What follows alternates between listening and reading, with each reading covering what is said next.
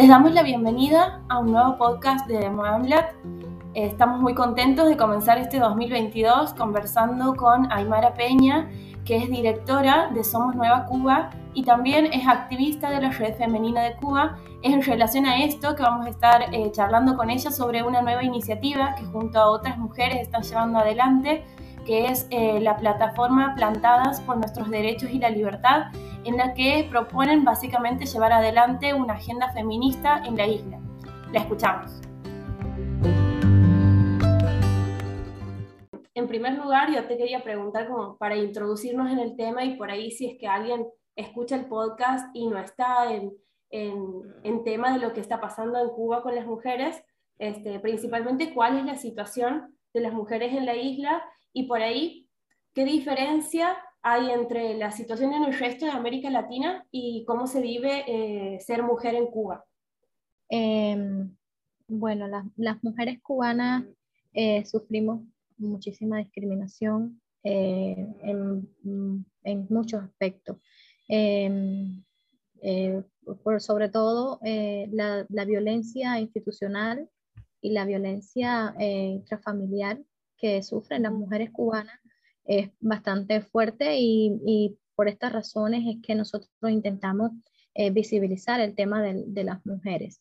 Yo en particular como activista he trabajado muchísimo en visibilizar los temas de las mujeres rurales cubanas, que son las mujeres que viven en zonas de campo. Pero realmente eh, las mujeres también en las ciudades pues sufren muchísima discriminación institucional. Las mujeres no están ocupando, digamos que cargos mm, decisivos dentro del gobierno en Cuba, tampoco las mujeres tenemos derechos a tener una, un criterio que defienda el derecho de otras mujeres. También las mujeres cubanas son perseguidas por, em, por defender el derecho de, de, bueno, el derecho de las mujeres, ¿verdad? La redundancia. Los diferentes grupos de activistas feministas dentro de la isla pues son víctimas constantemente de acoso y de persecución de la policía política de, del gobierno cubano para impedir que se hable del tema de género, porque realmente el tema de género dentro de la isla ha sido un tema tabú, como muchos otros temas dentro de la sociedad cubana, debido a que el gobierno ha tratado siempre de, em, de dar la imagen como que en Cuba no existen problemas sociales y que el, la revolución se encargó de eliminar la discriminación por motivos de raza, de género, de cualquier tipo. Y eso realmente no sucede dentro de Cuba. Por eso se nos hace a veces tan difícil a las mujeres cubanas poder visibilizar la realidad que están viviendo dentro de sus casas, donde no hay un sistema eficiente para eh, denunciar, eh, por ejemplo, los abusos domésticos o los temas de violencia intrafamiliar, donde no hay Em, en Cuba no existen los refugios, por ejemplo, para mujeres mm, que tengan situaciones de vulnerabilidad. No se ayuda ni siquiera a mujeres que tengan, eh, que sean mujeres divorciadas y tengan varios hijos. En zonas rurales es pésima las condiciones de las mujeres porque en, en, estos lugares no hay desarrollo, no hay comunicación. Las mujeres no tienen acceso casi a educación, a salud, a vivienda. Entonces hay muchos temas que, que nosotros desde las plataformas feministas tratamos de visibilizar y esa es la realidad que vivimos bastante difícil y principalmente los motivos por los que nos llevan también a hacer algo como esta campaña. Ahí eh, había algo que vos mencionabas y que también eh, al, trabajar en estos temas y por ahí verlo un poco desde afuera notaba, eh, lo notaba y, y, lo percibía, es que a veces desde la postura oficial del régimen hay un, por ahí un afán en aparentar una preocupación por las mujeres o por la protección de las mujeres, pero en realidad no hay eh, estadísticas o políticas públicas que ataquen a, la problemática de la violencia de género de raíz. ¿Qué opinas sobre eso vos? Eh, y por ahí también, eh, si esto es lo que impulsa tu participación en este tipo de espacios. Sí, por supuesto. El, el tema de, de, este, de esta inmovilidad del sistema, dada que no es, el sistema cubano no acepta críticas de ningún tipo, y esto ha, provocado que eh, los temas se den por cerrados cuando existen muchísimos problemas. Em, en Cuba solamente el gobierno reconoce una sola organización de mujeres, que es la, la FMC, una organización eh, digamos que responde a los intereses del Estado, del gobierno, y que no tiene ningún discurso feminista en apoyo a las mujeres.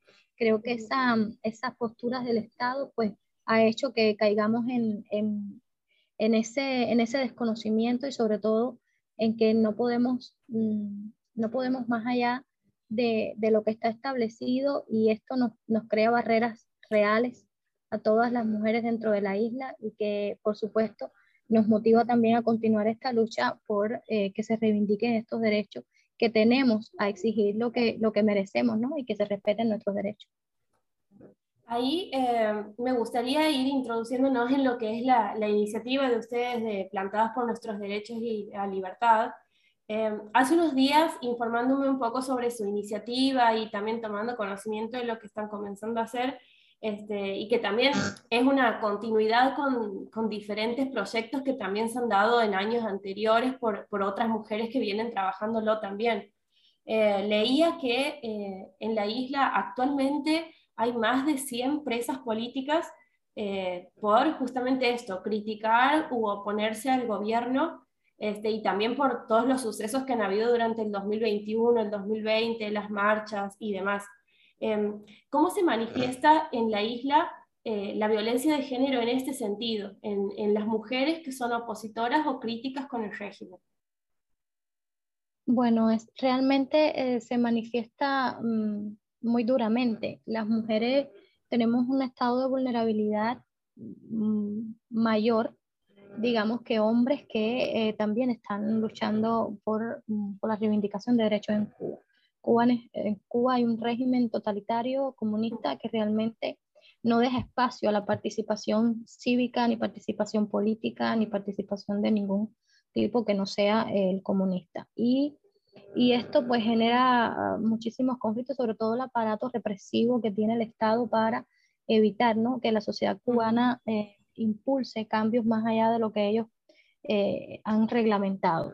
Y la violencia contra las mujeres como lo define también las Naciones Unidas, está encerrada no solamente en, eso, en, esos actos violentos que pueden eh, hacer daño o causar sufrimiento a las mujeres por, por ser mujeres eh, en sí, sino también que ahí consta que, em, que los arrestos arbitrarios, la, las detenciones, eh, incluso la prisión, ya sea por motivos públicos o de su vida privada, eh, de manera arbitraria a una mujer también es catalogado como violencia contra ellas. Y esto, como tú decías, al finalizar, es decir, al inicial 2022, habían 107 presas políticas y esto es un, un, dato que verdaderamente aplasta, ¿no? La realidad esta de la, de, la, de la violencia en contra de las mujeres y las que, las que hoy en Cuba hacemos eh, eh, incidencia en los espacios políticos, pues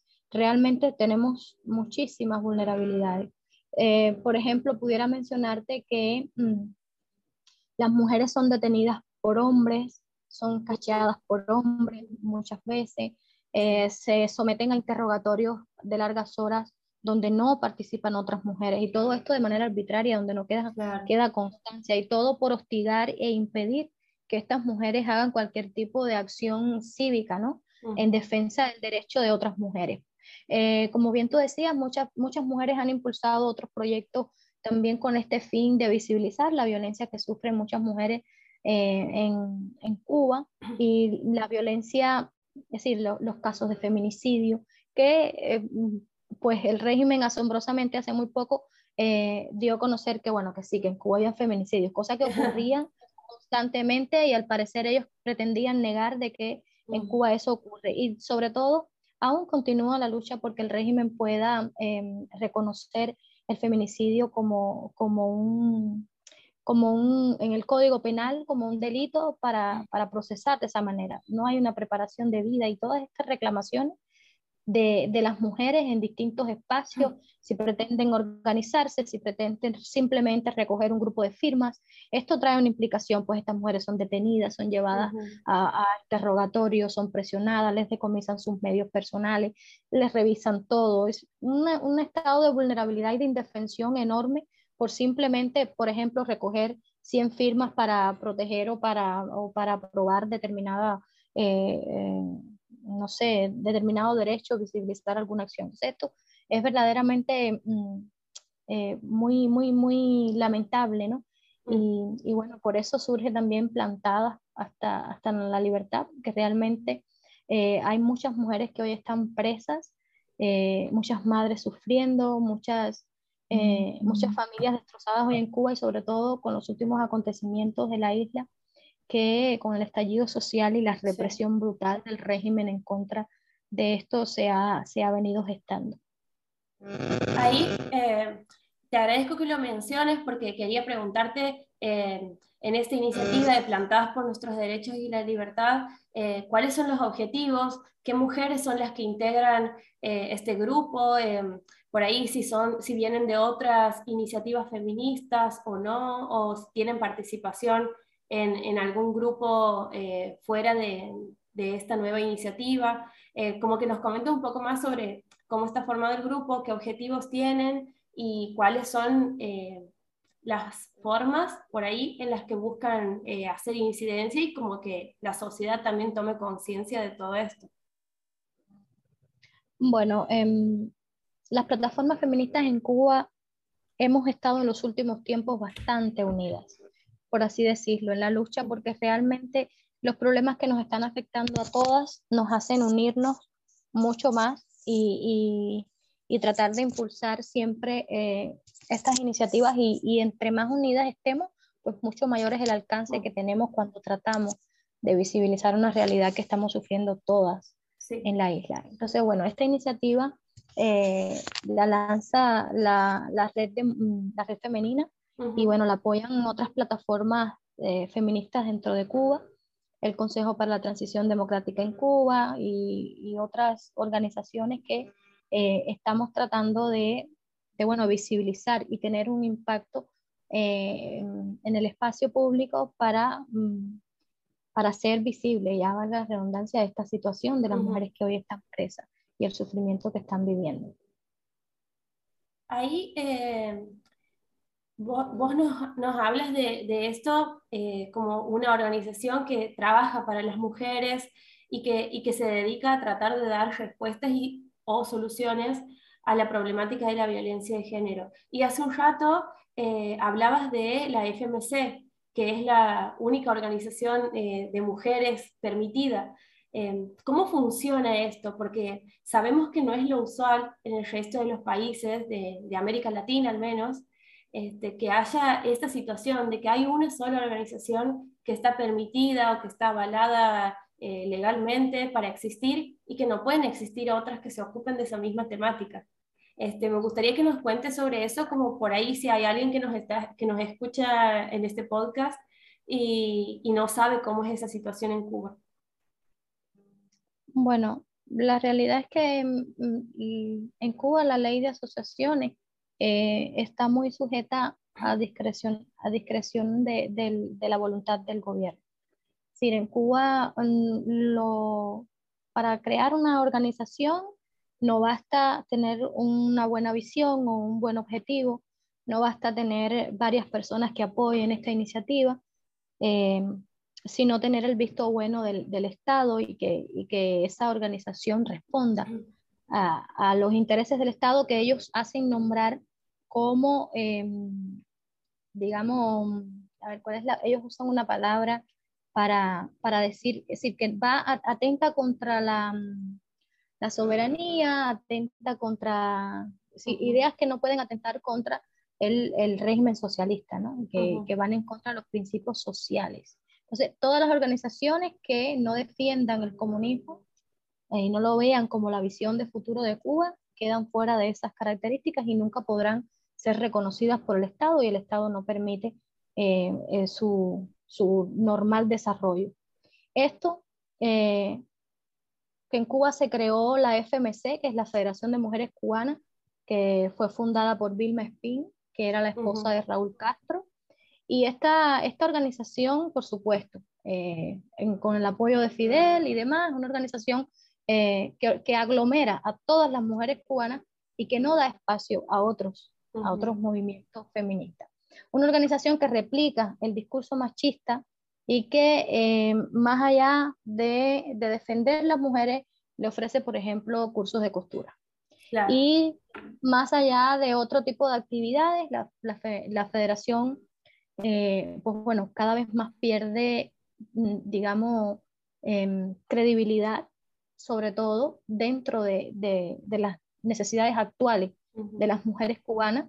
Y esto pues ha ocasionado que muchísimas mujeres nos agrupemos en otros sentidos, por otras necesidades y por la realidad que sufrimos todas. Y ahí nacen y surgen otras organizaciones como eh, la Red Femenina, como em, las mujeres demócratas cristianas, em, las mujeres, eh, la Alianza Cubana por la Inclusión, eh, el grupo de mujeres de Alastensa, que también visibiliza muchísimo la, la, realidad cubana.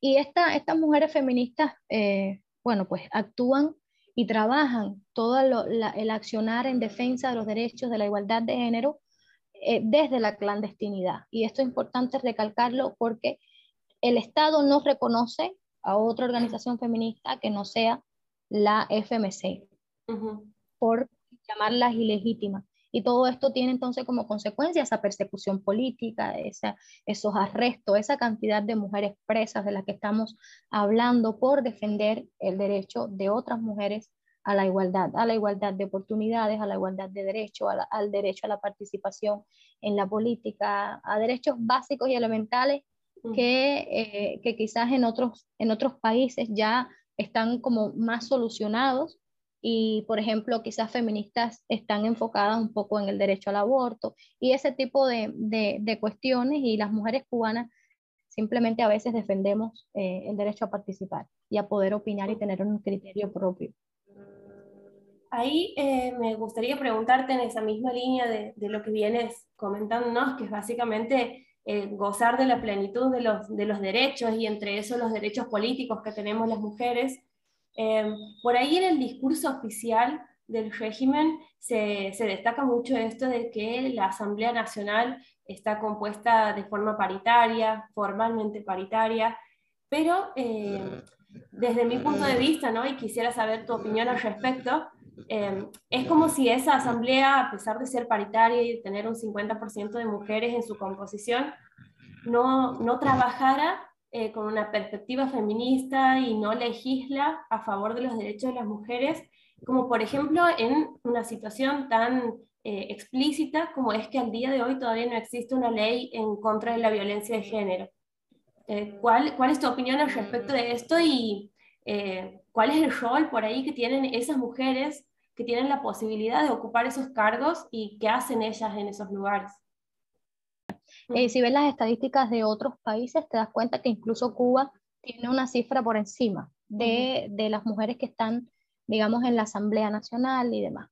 Pero cuando, cuando nosotros analizamos a profundidad cuántas de esas mujeres están en cargos de decisión, cuántas están en, en un cargo que de verdad tenga una influencia eh, dentro del, del, del, gobierno, nos damos cuenta que todos son hombres y blancos o la mayoría blancos. Entonces esto, eh, em, esto es real. Otro, otra cosa que ocurre es que lo, lo, que estamos acostumbrados a ver en las regiones que, por ejemplo, las mujeres son, somos de mucho trabajo, estamos trabajando eh, desde las bases porque es, es, también como, como parte de, de, de, esa hormiguita laboriosa que está todo el tiempo aportando y creciendo. Y, y hay mucha más presencia de mujeres en la base de todos los que, que, ya como más alto, digamos, en la Asamblea Nacional o, o tal así. Es, es, lo que estamos acostumbrados en la media de la región. Mm. Y ahí ves, bueno, la diferencia con Cuba es que en la base hay muy pocas mujeres.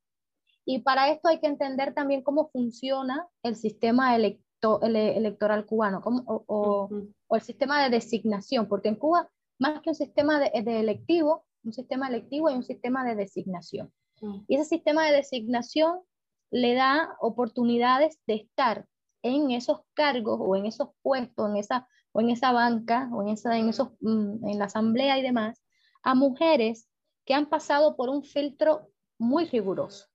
Y digo muy riguroso porque ya hay en ese, en ese asiento en la asamblea, ya no importa el género de la persona que está sentada ahí, porque no representa esto, sino representa una idea, una ideal que viene desde la base y es ese ideal comunista. Si no lo tienes, ahí no te vas a sentar. Y las mujeres que están sentadas pueden ser lo mismo hombres que, que mujeres, van a decir lo mismo y van a replicar lo mismo. No tienen ningún tipo de, de distinción por ser mujer o por ser hombre. Es decir, no porque es mujer una diputada o una, o una, eh, o, o, sí, una diputada o algo así, no por ser mujer, eh, tiene, por ejemplo, defender los derechos de la mujer o, o, hablar de un tema de género específico. Esas mujeres están ahí, replican los discursos de hombres y el tema de género que te mencionaba está como bastante eh, diluido, es decir, no, no es algo que, que, que ocupen eso, esos debates. Entonces, eh, estas mujeres que llegan allí son designadas y son designadas, por ejemplo,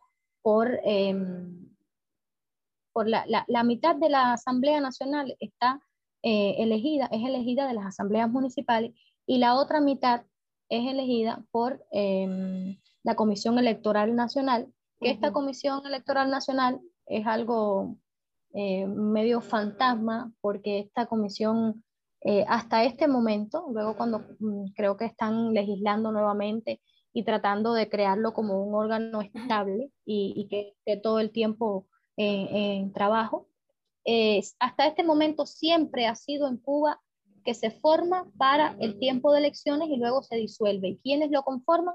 Pues personas que se designan desde eh, el Consejo de Estado. Si eso lo, lo, escogen, esa comisión electoral la escoge el, el, digamos, la máxima autoridad del país para seleccionar. Es, ellos son el filtro de la gente que va a estar o no dentro de la asamblea. Y esto eh, es más de, de, designar figuras y no de personas que representan a una idea o que están defendiendo determinado grupo de gente o determinada, es como, como, lo, lo que acostumbramos, que una persona elige a su diputado o elige eh, a sus representantes en dependencia de los intereses ¿no? personales, propios, de las ideas. A veces, a veces hay personas allí sentadas que no se sabe ni quiénes son, tú no sabes quiénes son. Si hay un cero contacto entre la gente y la gente que está en el gobierno en Cuba. La gente no sabe quiénes son sus diputados, la gente no sabe quiénes son, si la gente no vota prácticamente por esto y cuando se hacen las votaciones no se hace un no se hace una campaña, digamos, para, para que esas personas puedan decir lo que piensan, decir quiénes son, saber de dónde vienen, qué persiguen, cuáles son esas aspiraciones y por qué es la persona eh, correcta para ese puesto, para ese lugar, para defender lo que a nosotros nos interesa. Eso es una de, de las catástrofes de, del gobierno cubano y de la, de la poca representación que tenemos dentro del Estado. Y esto es bastante doloroso, ¿no? Por eso quizás los números no influyan en la cantidad de mujeres que estén ahí sentadas, sino en lo que ellas están representando, que están representando una designación. Eh, me gustaría, eh, Ainara, como para ir cerrando, te hago una de las últimas preguntas.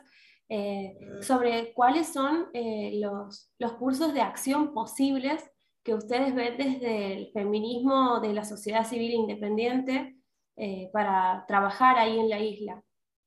Bueno, em, por lo pronto, las feministas estamos enfocadas bastante en la libertad de las que hoy están presas, en que se haga justicia, porque estar, estar preso con condenas eh, que van desde los, desde los 10 años hasta, hasta casi los 20 años eh, y más, son verdaderamente dolorosas para todas. Eh, y, y, una de las cosas que, que, que, ahora mismo estamos enfocadas en, en visibilizar a estas mujeres y que, y que se haga justicia, porque por, por pensar diferente, por pretender defender el derecho de otras personas, nadie debería estar tras las rejas. Y en esa situación hay muchísimas mujeres, también hay hombres, también hay adolescentes y niños en, en esta circunstancia de presos políticos. También las mujeres cubanas estamos muy enfocadas en, en, seguir manteniendo ese registro de feminicidio y de violaciones a, a las mujeres, eh, que cada día crece más. Ya en lo que va de años se han registrado eh, cuatro sucesos y cuando terminó el 2021, 34, que parecerá quizás un poco muy poco comparado con otros lugares, pero hay que también conocer cómo trabajan las feministas cubanas para recoger esa información, porque en Cuba la información es un privilegio que no todos tenemos y esto, esto implica un costo tremendo y no solamente un costo a nivel personal, sino también un, costo político y social cuando nosotros recogemos información donde no se puede recoger información donde la gente prefiere callar que contar lo que están viviendo. Entonces, por temor, por miedo, por, por las trabas y las realidades. Entonces, poder documentar todo esto también es un área de trabajo de, de las feministas cubanas y eh, seguir presionando al régimen para, eh, para, para, por ejemplo, ofrecer eh, espacios a las mujeres, a las mujeres que, que, pensamos distinto, seguir presionando al régimen para, para que dé, por ejemplo, mm, para que tipifique el, el, feminicidio en el código y para esto también se recoge todo este tipo de información, para que el régimen sea capaz de dar preparación a las personas que tratan con víctimas de violencia, porque en este sentido el régimen no hace ningún tipo de distinción eh, cuando está tratando un tema de violencia de género con, con otro tipo de suceso, digamos, delictivo o algo así, no hace distinción. Y, y, hay que comenzar a llamar las cosas por su nombre y esto, esto es un derecho de las mujeres. Entonces, esas son varias líneas de acción y de trabajo que las feministas nos estamos eh, proponiendo y continuamos impulsando y trabajando en este sentido. Bien, eh, la última que te hago y después te dejo un, un, minuto para que nos dejes algún mensaje que quisieras dejar al final del podcast. Este, ¿Cuáles son las expectativas que tienen con respecto a la sanción del Código de las Familias, que se supone que va a ser en los próximos meses, el referéndum y el proceso después más adelante en el año, eh, en cuanto a esto, en cuanto al tema de la violencia de género? ¿Hay expectativas? ¿No hay? ¿Cuáles son? Bueno, mira, la, el trabajo está, está produciéndose. Eh, las feministas continuamos haciendo eh, mm, incidencia. Eh, las expectativas que tenemos, por lo general, nunca creemos en las promesas del Estado y no nos quedamos conformes Hemos visto, por ejemplo, programas como el Adelanto para la Mujer que creó la FMC con las fiscalías y demás, y esto ha quedado totalmente engavetado y no ha resuelto para nada los problemas. El gobierno continúa eh, silenciando temas de este tipo. Veremos cómo, cómo transita y, sucede, y, y, acontecen, ¿no? La, suceden las cosas con el nuevo código de familia. Eh, muchas expectativas positivas no tenemos. Mientras en Cuba exista un régimen comunista totalitario que tenga más de 100 mujeres presas por pensar diferente, no creo que ese código vaya a representar a la totalidad de las mujeres ni a defender el derecho de todas. Bien, Aymar, súper clara. Eh, ahora te, te, dejo un minuto final eh, por si quieres hacer alguna reflexión o algún mensaje que quede para el final del podcast. Y te agradezco muchísimo por tu tiempo y por conversar conmigo en este ratito no sé, quisiera darle un mensaje a todas las mujeres que puedan escuchar este podcast, que, bueno, que nunca desistan de luchar por sus derechos y que aunque las adversidades sean fuertes y aunque hoy estemos en desventaja, las mujeres somos grandes y poderosas y todo lo que nos proponemos lo podemos lograr y, esa es una de, de, las visiones que siempre tengo a la hora de emprender cualquier, cualquier meta ¿no? que me propongo y sobre todo para defender los derechos de otras, la justicia llega. La justicia llegará a las mujeres y, el mundo comenzará a vernos de manera diferente y eso también depende de cómo nos empecemos a ver nosotras mismas.